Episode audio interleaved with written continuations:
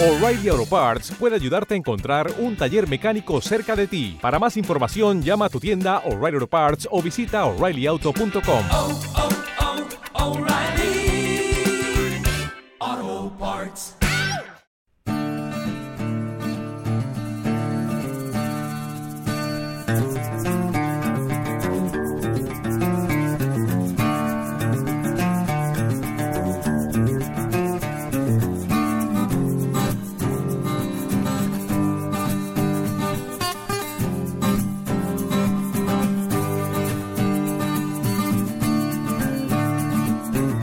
Decía Anthony Burgess que la traducción no es solo cuestión de palabras. Se trata de hacer inteligible toda una cultura. Por eso, hoy la nave Arrival despega hacia la friquisfera.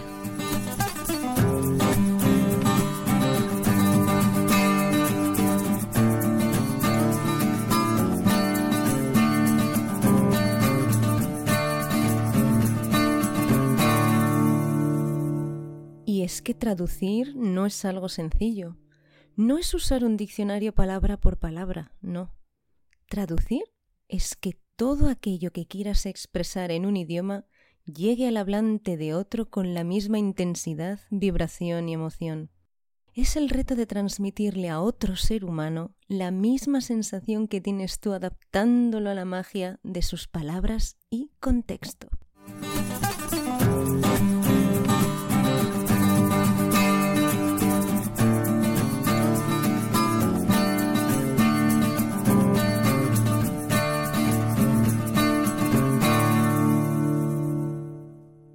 La traducción y el doblaje hacen posible que millones de personas vibren con el mismo sentimiento en distintos puntos del planeta.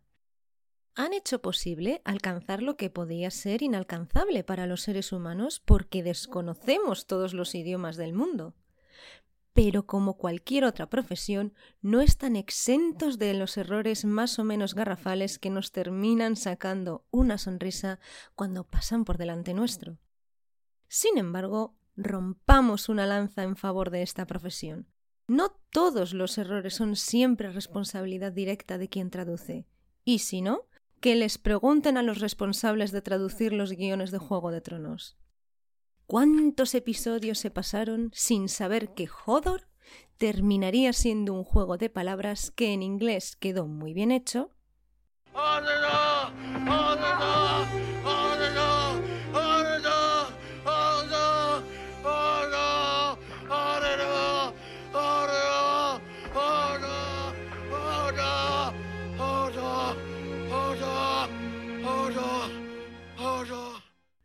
pero que en castellano... ¡El portanador! ¡El portanador! ¡El portanador! ¡El portanador! ¡El portanador! ¡El portanador! ¡El portanador! ¡Joder! ¡Joder! Bueno, digamos que se hizo lo que se pudo. Pero sí hay otro ejemplo de Juego de Tronos que ilustra lo que es una verdadera cagada de traducción, es este famosísimo ejemplo. ¡Chicatsíos! ¡Prended las trincheras! Sí cansíos, sí cansíos. Que todo el mundo sabe que en español significa, eh, pues eso, mm, cosas. En este episodio voy a recoger el top 9 de traducciones que de tanto que me chocaron, pues aquí estoy, haciendo un podcast. En el número 9 tenemos The Big Bang Theory. Y es que con un Sheldon Cooper que a veces parece que no viva en este mundo, si hay algo que lo asemeja a nosotros es que él también se inventa sus propias expresiones. Y yo me pregunto, ¿quién fue el que tuvo la genial idea de traducir esto Bazinga! por esto? ¡Zas en toda la boca! Bazinga. Una expresión propia de Sheldon Cooper que no tiene una traducción en inglés. Así que, ¿por qué iba a tenerla en castellano? ¿Por qué se cambió una palabra tan carismática que pertenecía al idiolecto del doctor Sheldon Cooper y que nos privó a todos aquellos que veían la serie en español de una parte importante, porque esta palabra además es una palabra que se va repitiendo a lo largo de, la, de lo que es la serie. ¿Por qué? ¿Por qué? ¿Qué necesidad había?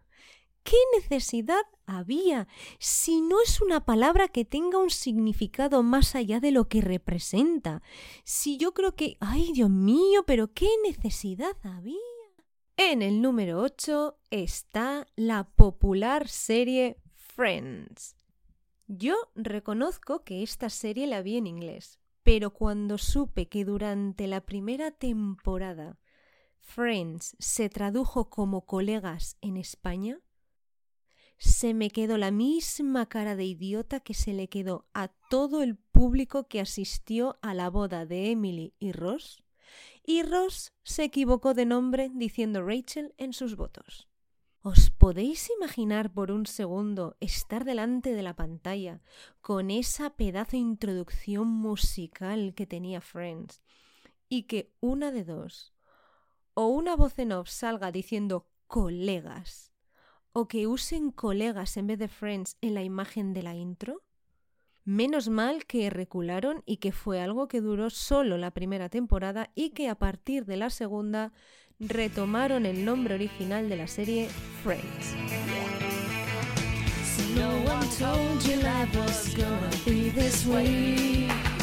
Your job's a joke, you're broke, your love life's the old way. It's like you're always stuck in second gear. When it hasn't been your day or week, your month, or even your year. But I'll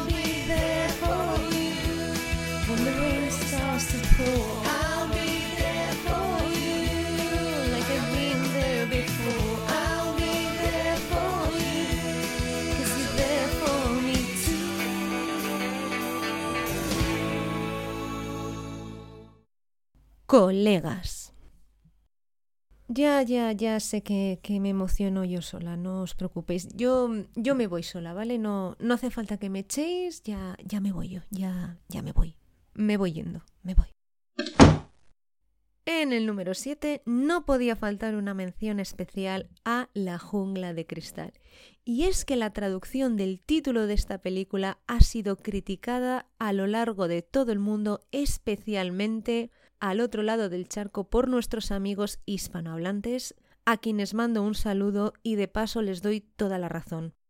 Eso no hay quien lo entienda. ¿Qué le vamos a hacer? El título podía tener cierto sentido poético, si queréis, o metafórico, porque en la primera entrega sí que es verdad que la acción se desarrolla en un edificio en el cual John McClane, encima de todas las cosas que tiene que hacer, encima, se ve obligado a caminar descalzo sobre cristales rotos. Pero ya la cosa se les torció a los traductores cuando de una película pasamos a tres. Porque pienso seguir insistiendo en que son solo tres películas, os pongáis como os pongáis. Solo tres. No hay más. No existen más. No, no se hicieron más. No hubo más. Nunca habrá más. O bueno, igual sí que habrá más. Pero nunca ha habido más. Y ya no había más cristales rotos sobre los que John McClane tuviera que caminar sin zapatos. Menos mal.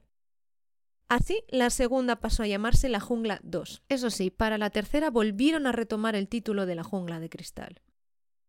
Respecto a las películas que no deben ser nombradas, mierda. Ya he roto mi promesa. Bueno, quiero hacer una mención especial a la cuarta, que como se mete en el mundo de la informática, alguien tuvo la fantabulosa ocurrencia de titularla La Jungla 4.0.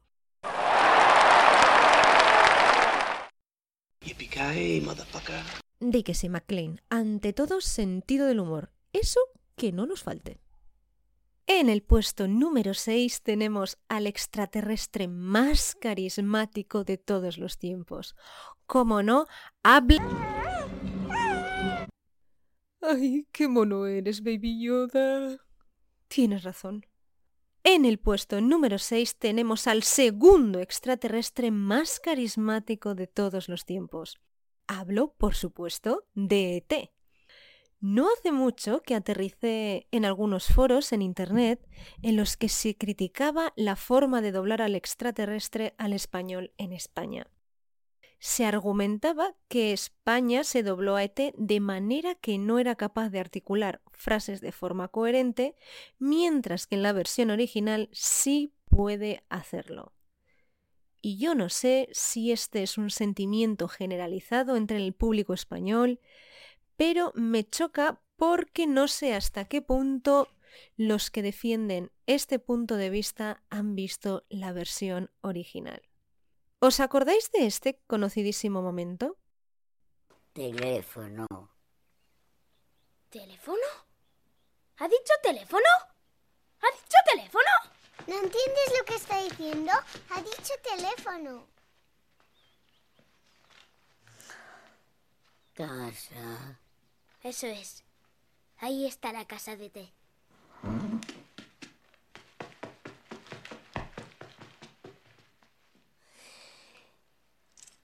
ET. Mi casa. Teléfono.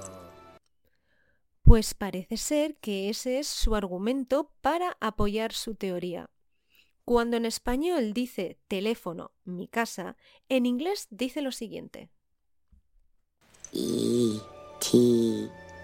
Home phone. El argumento viene a ser que como en inglés phone puede ser tanto el sustantivo teléfono como el verbo llamar, apuestan porque ET decía ET llama a casa o algo así. La frase correcta en inglés sería ET phones home, si hablase de sí mismo en tercera persona. Dejemos a un lado la S de la tercera persona del singular, no vamos a pedirle excelencia lingüística a un alienígena recién llegado a la Tierra. E.T. Phone Home. Escuchemos de nuevo lo que dice en la versión original. E.T. Home phone. E.T. Home Phone. Entonces, dos cositas. La primera es que esta frase la dice después de que le hayan enseñado que teléfono es phone y casa home. Así que sin pretender insultar a su inteligencia, dudo que ET viniera a la Tierra con el título de A1 de inglés debajo del brazo, como para saber de la nada que phone, aparte del sustantivo, también es un verbo. Y la segunda es que el orden de las palabras del extraterrestre es home phone y son los niños los que reformulan en el orden correcto la oración, como podéis escuchar aquí. E.T. Home phone.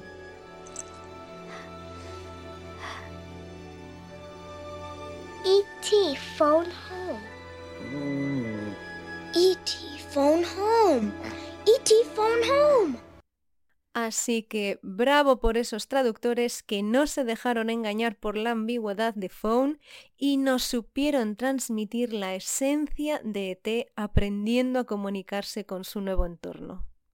¡Ay, lo que he llorado yo viendo esta película, madre mía!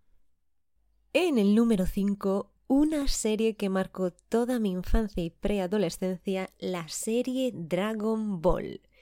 Y es que los que la vimos en España tuvimos que lidiar con ondas vitales en vez de kamehamehas, con lo que mola escuchar a los personajes gritar Ka me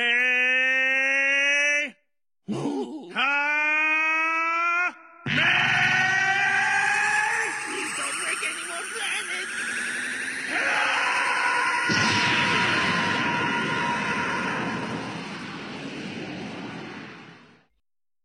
Y lo que más duele de todo, tuvimos que lidiar con que Son Gohan llevara el nombre de Son Goanda. Me he esforzado mucho intentando buscar algún sitio donde explicaran por qué este cambio de nombre sin sentido, y solo he encontrado una explicación en un foro que decía que el error vino a raíz de que en la versión original, cuando Goku y Chichi presentan su bebé Son Gohan a su abuelo, este lo coge en brazos y dice Son Gohanda, que parece ser que quiere decir en japonés es Son Gohan.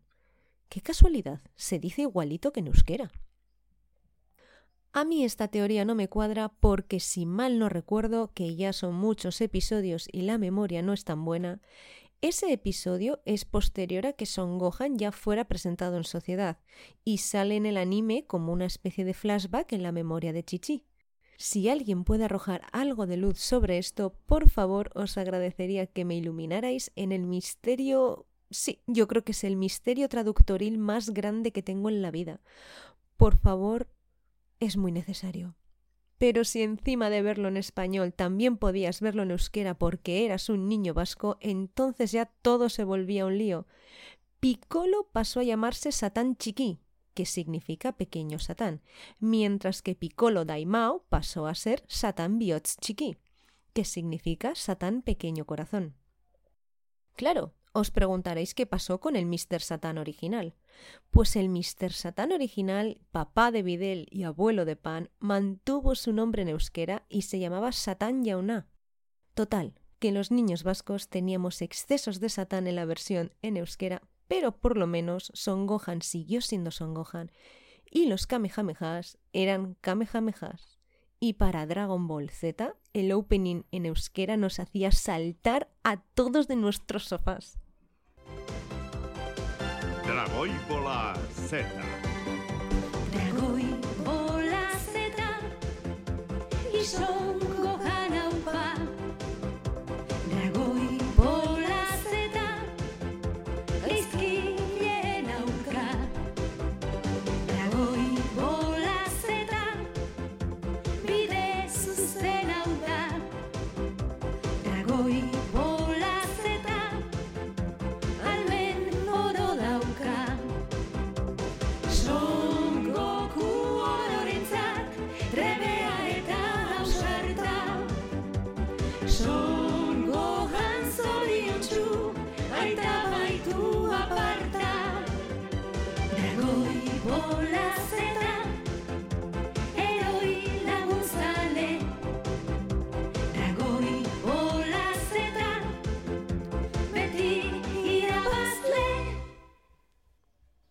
Madre mía, qué nostalgia me ha dado esto. Que sí, que, que ya me voy yendo, no os preocupéis. Y en el número 4 le hacemos un hueco a una de las películas de ciencia ficción más amadas por los cinéfilos, Blade Runner. Hablo de la versión de 1982. Y es que esta película tiene unos cuantos fallos de traducción que hace que se te afine el oído cuando la escuchas en español de España, pero cuando cambias a la versión original en inglés, tus oídos deciden dejar de afinarse y optan por taponarse para no escuchar nada más. Por nombrar algún ejemplo, tenemos la frase de They don't advertise for killers in the newspaper, que significa no piden asesinos en los periódicos, es decir, los periódicos no ofertan empleo para los asesinos. Y eso terminó en la versión española como no nos avisan contra los asesinos en el periódico. Que oye, pues también. Pero mi favorita es esa en la que Pris, Roy y Sebastian están juntos y Pris dice lo siguiente en la versión original. I think, Sebastian. Therefore I am. Very good, Pris. Now show me why. I think, therefore I am. Pienso, luego existo. Famosísima frase de René Descartes. ¿Puede haber una frase más representativa de la filosofía de la película que esa? La película es todo un metraje alrededor del concepto de la existencia, es decir, ¿qué es la existencia? ¿Qué nos hace humanos? ¿Y qué es lo que pasó con la versión en España? Pues que se lo cargaron. Yo creo, Sebastián, que eso es lo que soy. Muy bien, Pris, muéstrale por qué. Hicieron llorar a Descartes. Y si hay una serie donde si la traducción fuera un dado, la gran mayoría de veces el resultado sería un crítico, esa está en el número 3 de esta lista, Los Simpson. Y digo la mayoría de veces porque en veintipico años de trayectoria, o más. Alguna cosa que otra seguro que se les habrá escapado, no lo dudamos. Pero, visto cómo trabajan, se lo perdonamos. Y es que no me podéis negar que esta serie en España tiene un carisma especial y un equipazo de traductores y dobladores que hacen que disfrutemos de cada episodio con sello de la casa. Hay muchos ejemplos en esta serie que ilustran el punto al que quiero llegar, cuando la traducción mejora a ratos el original. Frases tan míticas como multiplícate por cero de Bart Simpson, que la versión original es un Eat My Shorts, ese mosquis de Homer que en inglés es un simple wow, o que Flanders, que habla en el original con rimas que son imposibles en español, pero que han sabido transmitirnos esa esencia cursi del vecinito haciendo que hable constantemente con diminutivos. Y os preguntaréis, ¿cuál es mi favorita? Bueno, y si no os lo preguntáis no importa, porque os lo voy a decir igual. Mi favorita es esta, que cuando Homer dice esto... Shut up, you little monsters! Que significa callaos pequeños monstruos, en español Homer gritaba esto. ¡Callaos, hipoglúcidos! Es que se puede ser más genial. Y para los últimos dos de la lista voy a dejar de lado el mundo audiovisual para adentrarme en el tangible mundo de los libros. En el número 2 tenemos a Harry Potter y la Cámara de los Secretos. No se nos olvide que en este libro, cuando Harry Potter conoce a Tom Riddle, éste le termina revelando que es Lord Voldemort mediante un curioso anagrama que podía haber llegado al nivel de desastre del juego de palabras de Hodor en Juego de Tronos, pero que gracias a Dios no llegó a tanto. Si hay algo que temen los traductores de sagas en general, son esos juegos de palabras que tienen todo el sentido del mundo en su idioma original, pero que te rompen la cabeza cuando tienes que adaptarlos al idioma al que hablas. Así, en castellano Tom Riddle con I latina tuvo que pasar a ser Tom Riddle con Y si querían que el anagrama pudiera hacerse. Tom Marvolo Riddle pasó a ser Tom Sorbolo Riddle. Y no hubo mayor problema más allá de que el nombre en español sonaba mucho más ridículo. Hasta aquí no hay ningún drama, ¿verdad? Pues pasamos al euskera. En euskera, Tom Marvolo Riddle pasó a ser Tom Naríbolos Riddle. Que ya me cuesta decir esto sin que me dé la risa. No os imagináis el esfuerzo que estoy haciendo. Este sí que os suena gracioso, ¿a que sí? Naríbolos. Tal y como suena. Y el anagrama formaba la frase Lord Voldemort Nice, que significa soy Lord Voldemort pero por muy gracioso que os suene, no os creeréis que estoy contando todo esto porque el nombrecito de Naríbolos me suene graciosete y ya está. No. Os estoy contando todo esto porque si hacéis el anagrama os daréis cuenta de que... Tom Naríbolos Riddle tiene una I de más para hacer el juego con Lord Voldemort Nice. Y si no me creéis, coged un trozo de papel y escribid Tom Naríbolos, N-A-R-I-V-O-L-O-Z,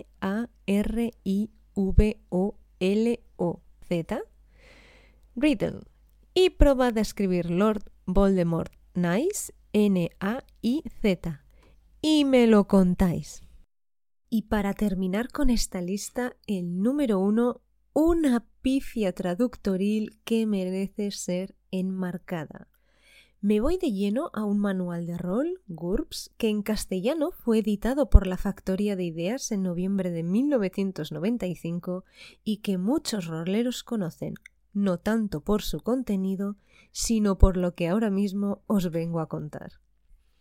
Tenéis que hacer un poco de ejercicio mental y visualizar esto. Si vais a la hoja de personaje en blanco que hay en el manual, el modelo de hoja de personaje para fotocopiar y hacer personajes al gusto, hay una tabla de velocidades y distancias con tres columnas y, bueno, están llenas de números. La primera lleva por título modificador de velocidad barra distancia.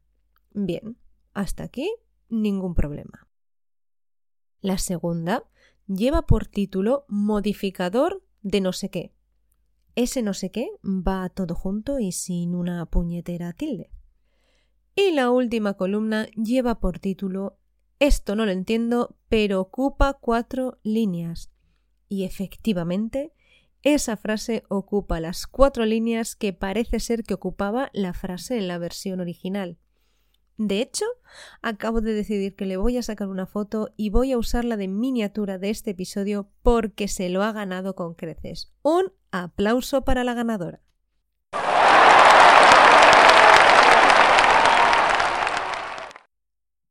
De todas formas, dejadme terminar este episodio diciendo que la traducción y el doblaje son sumamente importantes.